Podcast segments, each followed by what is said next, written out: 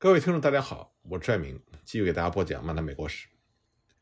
一八九七年六月十五日，在德布斯的领导之下，美国铁路同盟在芝加哥召开了最后一次大会。大会呢，用三天时间处理完同盟的没有完成的事情之后呢，在六月十八日更名为美国社会民主同盟。美国社会民主同盟邀请其他的组织来参加这次会议，商讨共同关心的问题。在同盟的组建过程中，米尔沃基的伯格和西斯也发挥了非常重要的作用。他们两个人每天下午四点都会乘坐火车前往芝加哥，第二天早上再乘坐火车返回米尔沃基。那么，从伯格和德布斯两个人他们的思想倾向来看，他们的合作是非常自然的。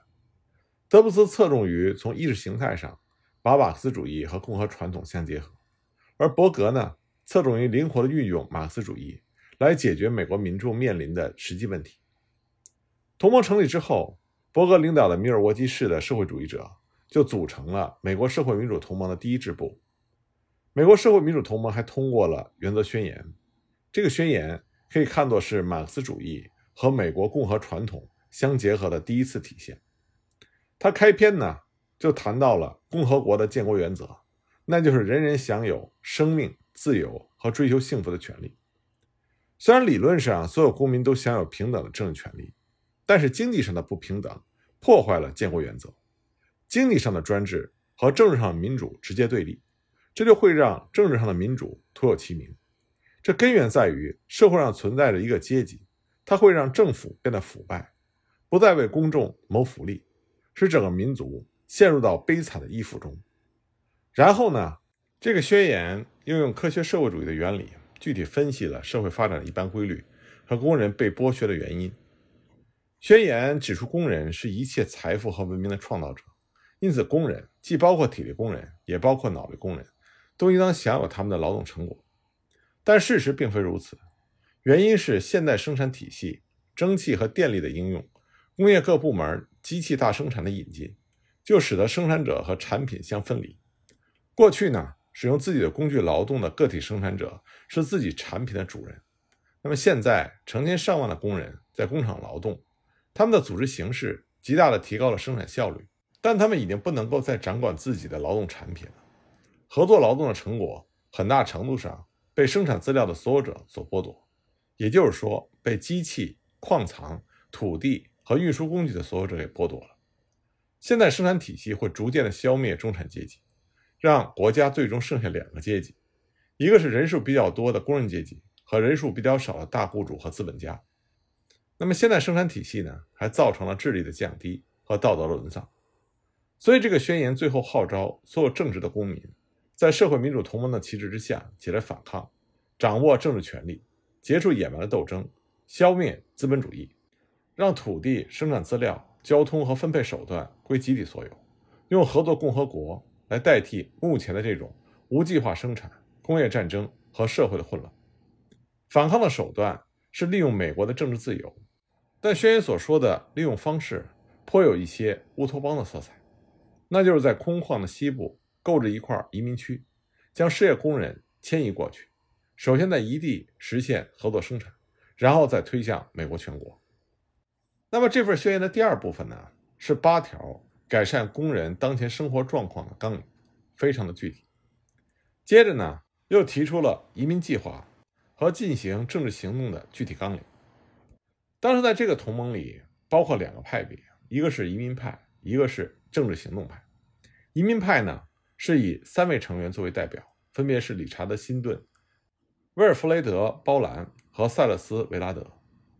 移民委员会是在美国铁路同盟的最后一次代表大会中选出的。他们选定的移民点是田纳西州的坎伯兰高原。委员会计划呢，先把信仰社会主义者迁到这个地方聚居。然后以这个移民点作为开端，向全国拓展，最后建立合作共和国。那么，政治行动派是以伯格为首，他们指责移民派的计划不切实际。他们列举了在美国曾经出现过的实验田，指出这种移民计划除了为数不多的宗教团体之外，都是以失败而告终的。而那些宗教团体的成功，往往是没有办法推广。那么，移民派和政治行动派在一八九七年的妥协。并没有持续到一八九八年，在1898年社会民主同盟的第二次会议上，双方就决裂了。以伯格为首的政治行动派从社会民主同盟中分离出来，组建了美国社会民主党。德布斯呢，原来曾经是移民计划的支持者，不过他最后也选择加入了美国社会民主党。那么，在美国社会民主同盟它分化重组的同时，美国社会主义运动中的另外一支力量，也就是美国社会主义工人党，也是纷扰不断。之前我们已经说到了，进入到19世纪90年代之后，德里昂呢成为了社会主义工人党的领袖。他宣称自己遵循的是马克思主义，但是呢，他是教条的遵循马克思主义。在德里昂看来，改善工人当下的生活条件不仅毫无用处。还会妨碍社会主义社会的实现。他把工会偶尔赢得的让步比作是无产阶级脚下的香蕉皮。那么，恩格斯晚年，他持续关注着美国的社会主义运动。1888年，他在马克思的女儿和女婿以及化学家肖拉满的陪同下，还游历过美国，为期五十天。他在由美国返回欧洲的途中，写下了美国旅行札记。恩格斯明确地指出。美国社会主义工人党应该努力的方向以及采取的策略，就美国社会主义工人党应该努力的方向而言，恩格斯就指出，社会主义工人党应该美国化。他写道：“毫无疑问，美国工人阶级的最终纲领应该而且一定会基本上和欧洲的整个战斗的工人阶级现在所采用的纲领一样，和德美社会主义工人党的纲领一样。在这个方面，这个党负有在运动中。”起极其重要作用的使命，但是要做到这一点，他必须完全脱掉外国的服装，必须成为彻底美国化的党。恩格斯还进一步指出了社会主义工人党美国化的策略：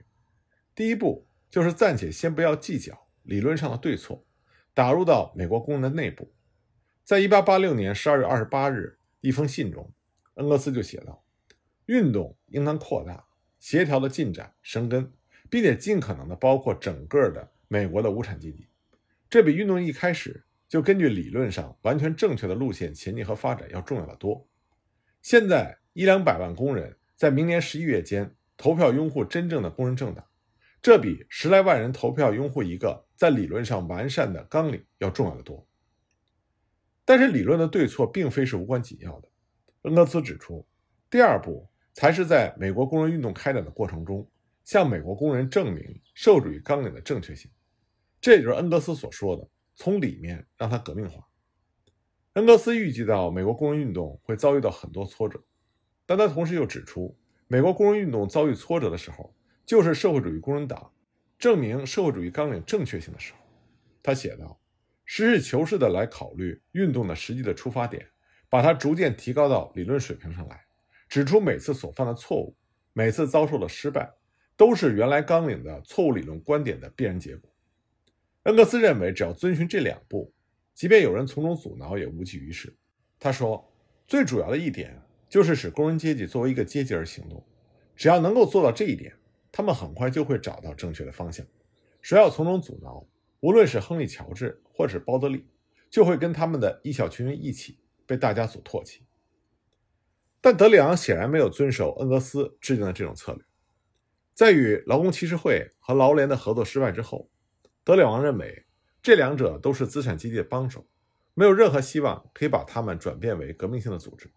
所以他放弃了恩格斯反复强调的要打入到美国工人内部的策略，转而采用双重工会策略。所谓双重工会策略，就是把社会主义工人党的力量撤出保守的工会，另行组织新的富有革命性的工会。那么，在德里昂的组织之下，革命性的工会。社会主义职工同盟在1895年成立。那德里昂的这种双重工会策略，他就违背了恩格斯要求先行打入美国工人内部的指示。对此呢，美国社会主义工人党内部是存在着反对意见。这些反对者最后就聚集在了希尔奎特的周围。希尔奎特全名是莫里斯·希尔奎特，他17岁加入社会主义工人党，曾经花了大量时间阅读马克思和恩格斯的著作。他后来回忆道：“恩格斯对他的影响很大，尤其是恩格斯的著作《社会主义从空想到科学的发展》这本书。”希尔奎特认为德里昂的双重工会策略是错误的，他号召要坚持遵守恩格斯制定的策略，那就是先打入美国工人内部，再从里面使其革命化。希尔奎特在他的著作《美国社会主义史》中，对德里昂领导下的社会主义工人党进行了严厉的批评。他的批评是这么写的：运动是从他那时为止所局限的狭窄范围内成长起来的。社会主义工人党很快就变得不能适应新的要求。它的高度中央集权的组织形式，并不适合我国的政治制度和传统。它教条式的坚持科学社会主义的一切原则和严格执行党纪的做法，不适于吸引刚刚改变信仰的社会主义群众。如果该党还要保持他在社会主义运动中的领导权，就需要有一番彻底的改变。不过，对于社会主义工人党来说，非常不幸的是，他的领袖们并不了解这种形式。在他们自己循环不已的错误思想支配下的长期活动，让他们变成了鼠目寸光的人。他们总是把自己的党看作是少数精选人的特权，而不愿意向群众开放。他们怀着恶意的猜疑看待所有的新党员，丝毫不肯放松党的严厉要求。那么，在这段话里，希尔奎特所指的所谓的彻底改变，就是要实现社会主义工人党的美国化。希尔奎特在回忆1899年美国社会主义工人党分裂的时候，他就说：“德里昂他从不认可对他解释的社会主义哲学正确性的质疑，或者是对他的方法和策略错误之处的质疑。而他的工会政策对于这个党来说是自杀性的。那么，因为策略上的分歧，德里昂派和希尔奎特派进行了激烈的斗争。希尔奎特派拒绝承认德里昂组建的社会主义职工同盟。1896年年初。社会主义工人党的纽约支部以党员投票的方式认可了新成立的社会主义职工同盟，但是希尔奎特派拒绝接受纽约支部的决定，双方的争论愈演愈烈。仅仅两个月之后，纽约支部又进行了一次投票，那么第二次投票结果和第一次相同。希尔奎特派见指示纽约支部的投票不能够扭转局面，所以就要求全体社会主义工人党的党员进行投票表决。一八九六年召开的社会主义工人党全国代表大会，以七十一票比六票，认可了纽约分部的决定。之所以有这样的结果呢，这和德里昂派所做出的保证有关。当时德里昂向党员保证，联盟的活动仅限于组织没有被组织起来的工人，无意干涉现有的工会组织。但是从之后的情况来看，德里昂派并没有履行诺言，这也为社会主义工人党的分裂埋下了伏笔。一八九八年，在劳联的代表大会上，仍然留在美国工人组织劳联内部的社会主义工人党党员，他们所提出的议案遭到了否决。希尔奎特派就把这件事情归咎于德里昂，说他的双重工会政策阻碍了社会主义运动。那么德里昂派的回应是严厉的指责，说社会主义职工同盟的反对者把自己出卖给了资本家，放弃了社会主义原则，和工贼们同流合污。所以，一八九九年的时候，就出现了两个社会主义工人党并立的局面。希尔奎特派和德里昂派都声称自己是社会主义工人党的合法代表。那么，在美国法院驳回了希尔奎特派要求沿用社会主义工人党名称的申请之后，希尔奎特在罗彻斯特就召开了大会，率领着罗彻斯特分部分裂了出去。大会还决定与德布斯和伯格领导的社会民主党合并。这样呢，社会民主党的三巨头就走在了一起。我们可以看到，伯格、德布斯和希尔奎特，他们都主张实现社会主义政党的美国化。一九零零年左右呢，又出现了有利于统一的客观条件。那么实际上呢，美国社会民主党和美国社会主义工人党罗彻斯的分部，他们双方的领导层在对社会主义政党美国化的理解上，仍然是存在着分歧的。但是双方统一的事宜。是由全体党员投票决定的。在普通党员的努力之下，美国社会党最终在1901年宣告成立。那么，双方统一的请求，这是由谢尔奎特派提出的。谢尔奎特派之所以想和美国社会民主党合并，主要基于两点原因。首先呢，我们刚刚说到了罗特斯的分部使用美国社会主义工人党名称的申请被法院驳回了，所以他的处境非常的尴尬。其次呢，因为美国社会民主党在短短两年的时间里，展现出了非比寻常的发展潜力。这个党已经在二十五个不同的州里组织起来，并且在美国全国快速的发展。它在马萨诸塞州、威斯康星州和华盛顿州取得的进步最大。在一八九九年的秋季选举里，他第一次把社会主义议员詹姆斯·凯里和刘易斯·斯凯茨选入了马萨诸塞州的议会。同年十二月呢，马萨诸塞州的社会民主党候选人选举了约翰·蔡斯，成为了哈弗里尔市的市长。而另外一位社会民主党的候选人库尔特也成为了马萨诸塞州的布洛克顿的市长。那么这些情况就促使希尔奎特派。希望和社会民主党合并，同时呢，这事也存在着有利于统一的客观条件，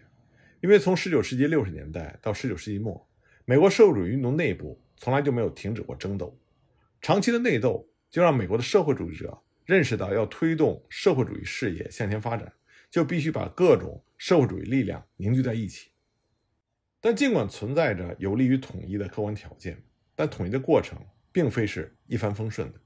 因为社会民主党的领袖伯格和德布斯，他们很担心希尔奎特派沾染着德里昂的坏习气，将德里昂的那套做法带进新成立的政党。我们前面已经详细给大家讲了，德布斯他试图是从意识形态上把马克思主义和美国的共和传统相结合。那么伯格的目的呢，是要让社会主义运动美国化。他努力的方向并不是在意识形态方面，而是要灵活的运用马克思主义。来解决美国民众面临的种种具体问题。伯格认为，在种种具体问题得到解决之后，美国自然而然的就会进入到社会主义。所以说，如果说德布斯他关注的是美国人的精神需求的话，那么伯格他所关注的就是美国人的利益需求。他们两者的合作，就象征着社会主义政党在意识形态和政策两方面的美国化。那么希尔奎特这边呢，他也特别提到社会主义工人党。和社会民主党合并组成的政党会是美国化了的社会主义政党。他看到了社会主义工人党没有办法美国化的现实，并且为此深感担忧。要知道，到了1888年的时候，社会主义工人党才有了唯一的一份英文报纸。1891年的时候，在社会主义工人党全国执行委员会中，只有两个人会讲英语。但我们也要看到，希尔奎特主张的社会主义政党美国化。是相对于德里昂的双重工会策略而言的，不能和德布斯和伯格的主张相提并论。他一开始只是想让社会主义者打入到美国工会的内部，宣传马克思主义，这就显示出社会民主党和社会主义工人党罗特斯特分部之间对于社会主义政党美国化的理解上还是有分歧的。但是尽管有分歧，在双方普通党员的努力之下，两个党派还是完成了统一合并。就这样，在一九零一年七月，印第安纳波利斯会议上，美国社会党宣告成立。